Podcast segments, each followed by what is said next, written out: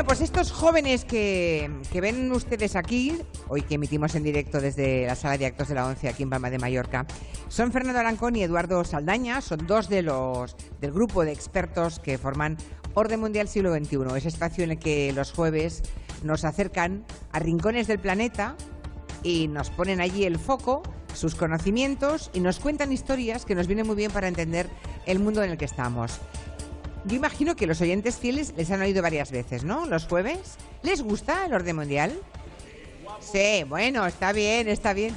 Bueno, es que mm, ah, no tenéis demasiada experiencia, sí en, en elaborar esos informes, pero eh, en estar en un, en un salón de actos como este, cara al público, no demasiada, ¿no? No, no. Todavía no no, habéis hecho demasiadas puestas en escena. no, no muchas. Estamos siempre detrás de la pantalla y Por eso digo, creando. ahí está. Así que viene bien que le reciban con un aplauso. Ah, muy bien. Gracias. Los mimos siempre nos vienen bien a todos, ¿verdad? Hoy teníamos previsto hablar de Juegos Olímpicos, estamos en plenos Juegos Olímpicos, bueno, los de invierno en, en Corea del Sur. Y yo no sé vosotros, pero yo cuando hablamos de Juegos Olímpicos, quizá porque estaba eh, físicamente en Barcelona en el año 92, recuerdo aquella imagen mítica de Antonio Rebollo prendiendo la llama olímpica, ¿no? Con aquella, con aquella flecha. Se juegan muchas cosas en los Juegos Olímpicos, políticamente y económicamente, ¿no? Y queréis hacer alguna reflexión, os va a quedar poquito tiempo, pero con la capacidad de síntesis que os caracteriza seguro que, que lo intentamos. ¿Qué contar de los Juegos Olímpicos para situar a los oyentes? De lo que significa estratégicamente, diplomáticamente y económicamente para un país. Pues en estos Juegos Olímpicos, los de invierno, que en, España no se siguen mucho, porque no hay tradición en, la mayoría de los deportes, em, hemos visto, por ejemplo, dos cuestiones eh, clave, que es a Corea desfilando bajo una bandera unida, que no ocurría desde los Juegos Olímpicos de Verano de Atenas 2004, que también ocurrió en Sydney, y, también esa- ese acercamiento, ¿no? Pero hoy quería mostrar sobre todo eh, la cuestión económica, ¿no? Que muchas veces eh, se deja de lado eh, que- económicamente qué son los Juegos Olímpicos, qué implican y sobre todo que es un gigantesco negocio. Porque aquí hay que partir de una base que a menudo se nos olvida. Los Juegos Olímpicos se compran. Las ciudades candidatas, los países candidatos, eh, compran estos Juegos Olímpicos. Hay infinidad de intereses televisivos, de grandes eh, marcas de bebidas, por ejemplo, bancarias, seguros, hoteles, construcción. Y Pero cuando dices que las ciudades compran, cuando hay, cuando se dice que tal ciudad ha sido designada, escogida, nadie cree que esa ciudad esté pagando económicamente un pastón por eso.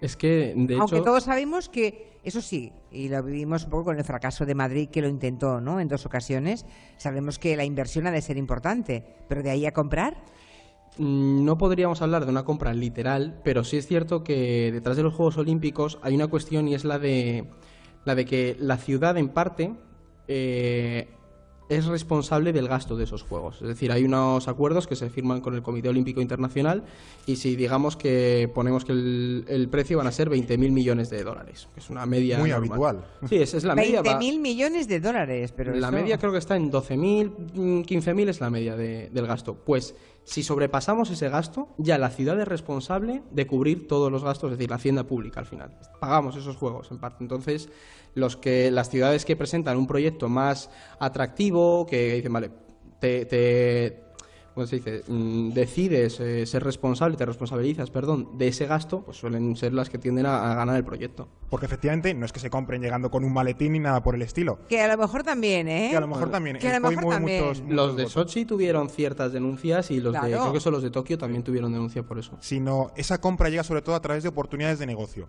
Por ejemplo, en el eh, caso de Madrid, ya que tenemos un ejemplo relativamente cercano, la, cuando más oportunidades tenía de ganar era en 2012, en las primeras que se presentaba, porque estaba todo por hacer.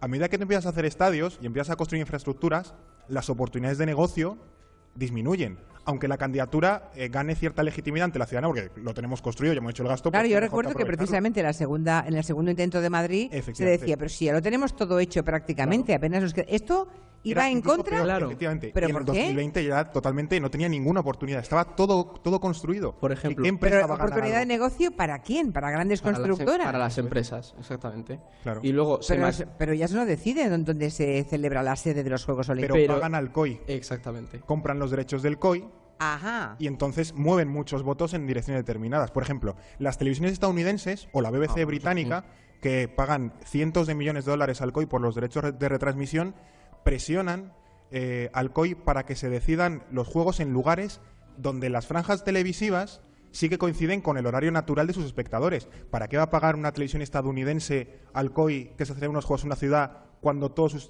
cuando las personas que están viendo la televisión están durmiendo? No paga. Entonces presiona para que se celebre en un lugar donde sí haya gente que esté dispuesta a verlo. Y todo eso mueve muchísimos votos. O sea que al final eh, son las grandes multinacionales o las que más, digamos, más poder movilizan. En, cierto sentido, sí. De hecho, tú mencionabas lo de Barcelona. Barcelona es puesto como el ejemplo de, los mejores Juegos Olímpicos que se han hecho nunca. Bueno, yo siempre he escuchado que la gestión económica se hizo muy bien. no hubo ningún pinchazo.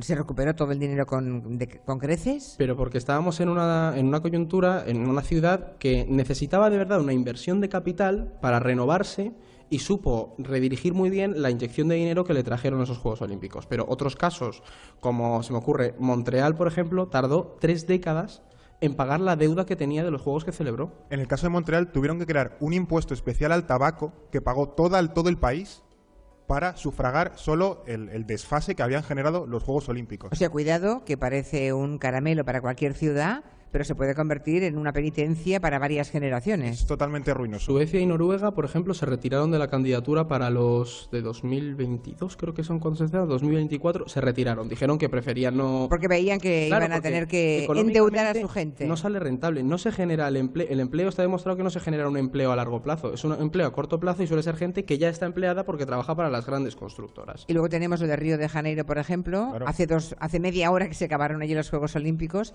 y ya se está destruyendo, cayendo a trozos, lo que se construyó. ¿Qué sentido tiene esto si no se aprovecha para la ciudad en el futuro? Pues ninguno, porque al final los de Río, por ejemplo, le cuesta al Estado al año 14 millones de dólares. Mantener, ¿Aún, hoy? ¿Aún hoy? mantener esas instalaciones porque tú no las vas a abandonar. Si las abandonas, se, se caen, se quedan destrozadas y da una imagen pésima pero luego no se supo eh, redistribuir bien ese dinero. Se fue en corrupción, eh, no, se, no se invirtió en necesidades sociales para el país fue todo muy, muy mal gestionado y ahora mismo pues están viviendo pues, parte de la crisis que hay en Brasil. Se, dice que deriva de esto. Que los? Sí. Claro, porque en cierto modo entró mucho dinero, no se pagó a muchos trabajadores, por eso Río de Janeiro también, en parte, hay mucha tensión con los políticos, se llenaron los bolsillos, es decir, eso crea mucho, mucho El acierto que tuvo Barcelona con los Juegos Olímpicos fue utilizar la cita no como un fin, sino como un medio para revitalizar la ciudad. Exactamente. Barcelona, a principios de los 90, no era la, la ciudad a nivel internacional que es hoy, y gracias a los juegos subió a la primera división, por así decirlo. Muchas ciudades, prácticamente todas, utilizan los Juegos Olímpicos como unos, como unos fastos, como una, una celebración que no se sabe qué va a pasar al día siguiente. ¿Qué pasa? Se gastan 30.000, 40.000, 50.000 millones. Los de Sochi fueron 50.000 millones de, dólares ¿eh? de gasto. Y Atenas se calcula que un porcentaje bastante sustancial del, del Producto Interior Bruto griego se fue, se diluyó en los Juegos Olímpicos de Atenas. Y el ejemplo más claro era que el, campo de béisbol ahora se está usando de campo de refugiados. Tremendo. Las historias de los Juegos Olímpicos, interesantísimo siempre escuchar a, a Fernando Arancón y Eduardo Saldaña de Orden Mundial Siglo XXI. Nos quedamos con ganas de más, ¿eh? Otro día seguimos. Gracias a los dos. Muchas gracias. Gracias. Es tiempo de noticias